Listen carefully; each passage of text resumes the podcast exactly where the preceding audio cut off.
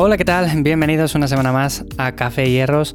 Hoy, en esta ocasión, quería hablar acerca de por qué deberíamos usar calzado minimalista y las ventajas de caminar descalzo, que es un tema que a mí me suele gustar bastante. Así que vamos a charlar un rato acerca de esto.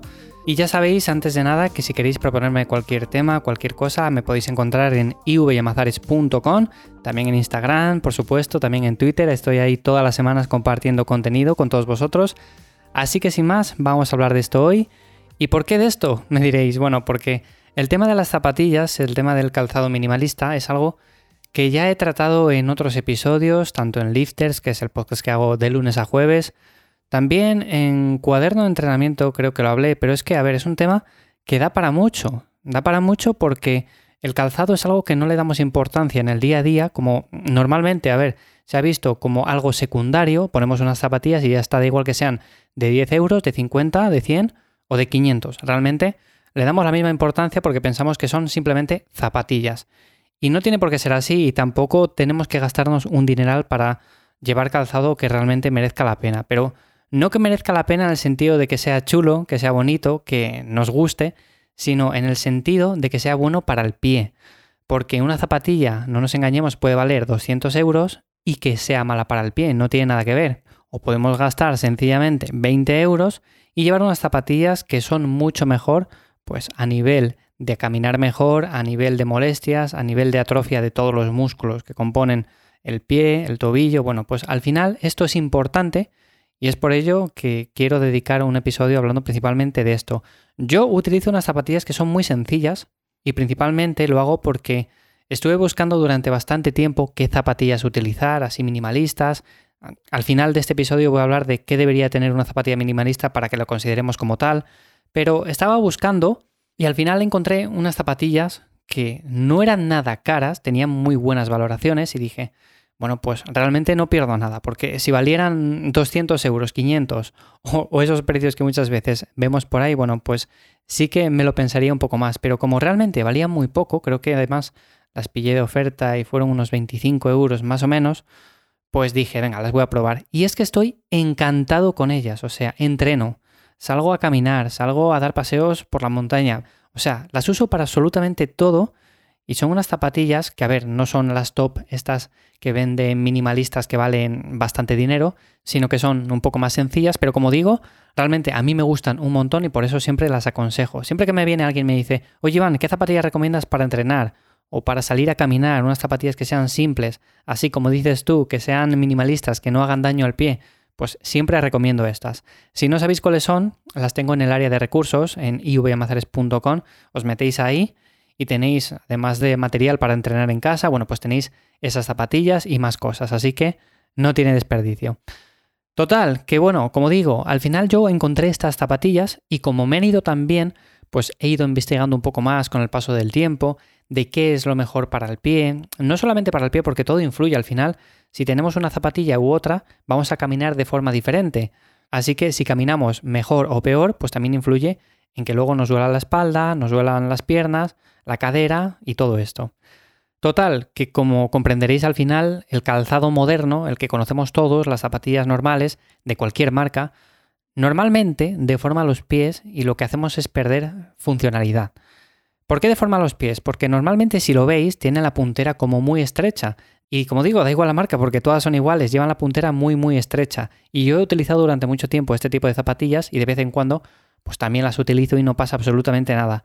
El problema es utilizarlas durante muchísimo tiempo a lo largo del día. Tú puedes ir a trabajar o puedes ir a hacer cualquier cosa y las puedes poner y no va a pasar nada. Pero si te pasas de 24 horas, 16 con ellas puestas, pues lo más probable es que termines desarrollando cualquier tipo de desequilibrio, molestia, y no solamente en el pie, sino en otras zonas que también influyen. Entonces, ese es un problema muy grande de estas zapatillas. Es un problema al que además, si vamos a un podólogo, nos lo va a decir.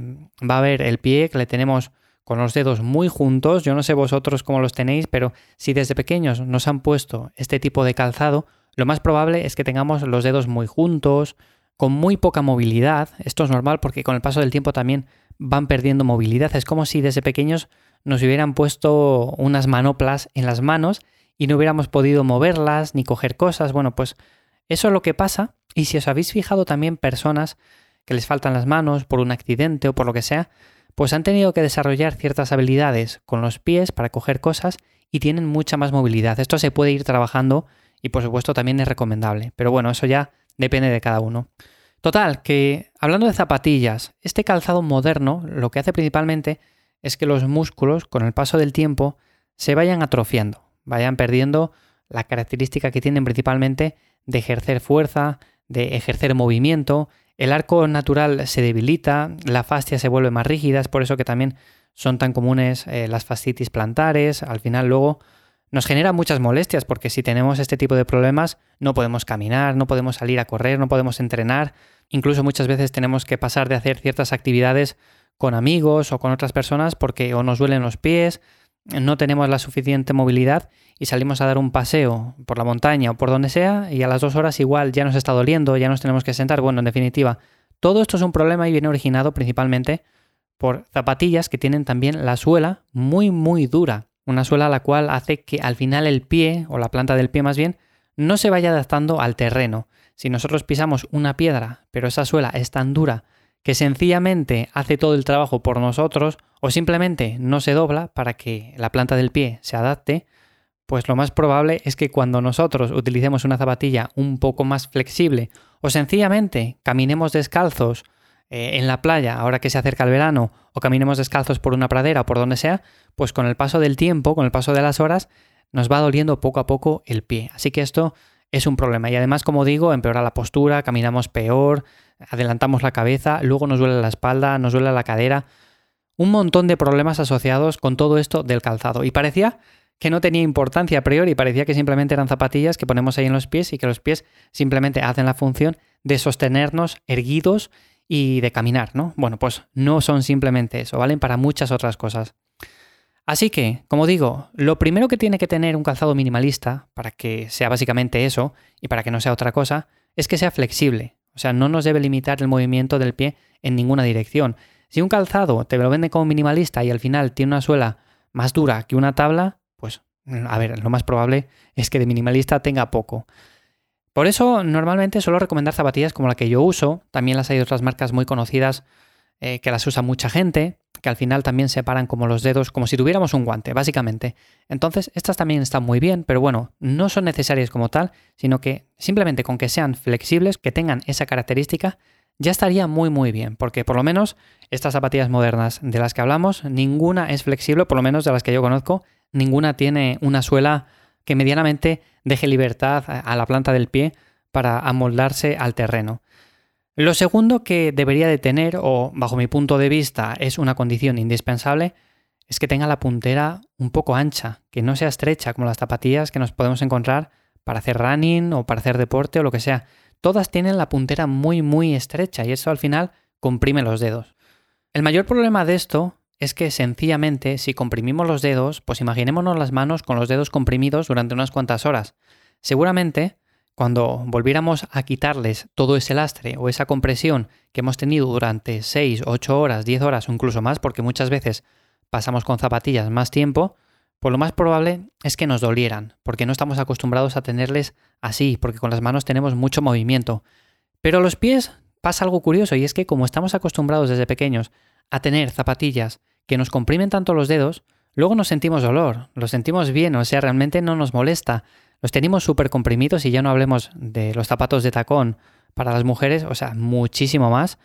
Y al final, pues es eso, nos puede dar una ligera molestia, pero no es un dolor muy, muy intenso, como puede ser si atamos cualquier extremidad que tenemos ahora mismo, yo que sé, un brazo, y le ponemos en una posición un poco extraña o incómoda, sin ir más lejos. Si dormimos en mala postura, eh, dejando el brazo un poco ahí pillado que al final nos levantamos por la mañana y decimos, me duele el brazo exagerado.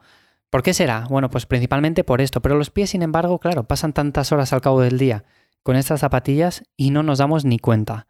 Bueno, pues que tenga la puntera ancha para mí es indispensable y si miráis zapatillas de este tipo, ya digo, algunas tienen esa pequeña separación entre los dedos, que también está muy bien, pero no es tan necesaria. Lo que sí es necesario es que vayan como de menos a más, o sea, la parte más estrecha sería la del talón y la más ancha sería donde tenemos los dedos, no como hacen ahora las zapatillas.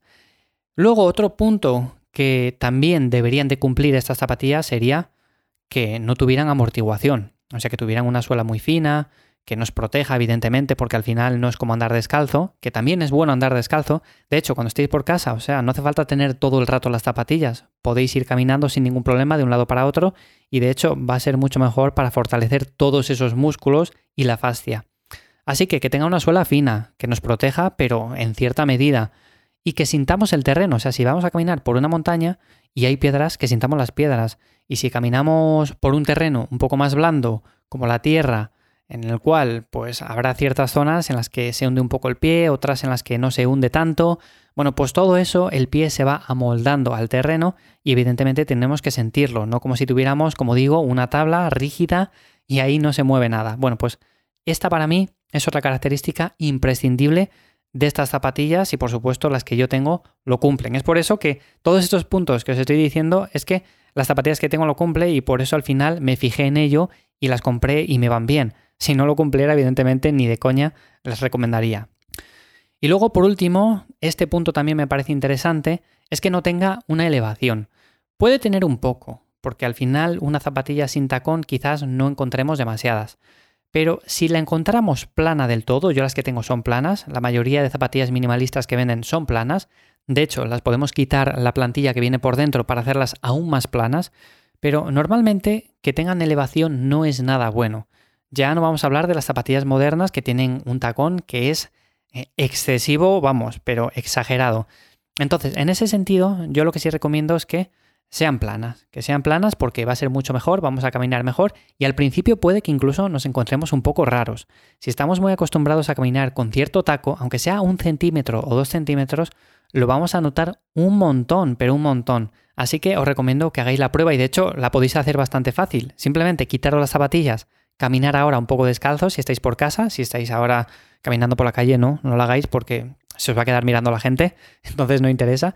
Pero si estáis por casa, caminar un poco descalzos y es que literalmente notamos una sensación extraña, como por ejemplo cuando vamos a la playa ese primer día de verano o cuando vamos a la piscina que caminamos descalzo por la pradera, pues es una sensación muy extraña, pero a la vez muy placentera. Y es que también el pie tiene mucho nivel sensitivo, o sea, sentimos mucho a través del pie y evidentemente tenerle todo el día tapado, todo el día comprimido, pues no es la mejor forma de cuidar su salud. No solamente su salud, sino la nuestra integral, porque al final influye en todo.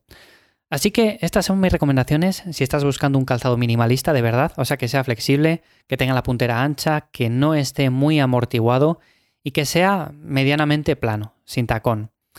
Así que hasta aquí el episodio de hoy. Si estás pensando en comprar unas zapatillas minimalistas, si no sabes por dónde tirar, si tienes dudas, ya te digo que yo las que uso me valieron 25 euros, 30 euros, es lo que valen creo que ahora en Amazon, y las tengo en la página web en el área de recursos.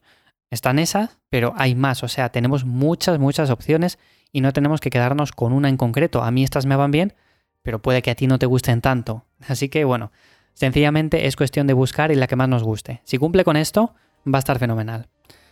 Así que sin más, hasta aquí como digo el episodio de hoy. Si te apetece que hable de algún tema en concreto, me lo puedes dejar también a través de la web, en Instagram, en Twitter, donde sea, de una forma u otra.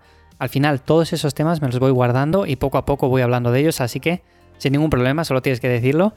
Y sin más, nos escuchamos ya de nuevo aquí en 7 días, que hoy me he alargado un poco con el episodio y no quería hacerle tan largo. Si os gustan episodios largos, me lo comentáis también y haré episodios más largos, pero yo creo que cortos quedan un poco mejor porque se escuchan más rápido. Pero bueno, ya me decís. Nos escuchamos de nuevo en 7 días. Chao.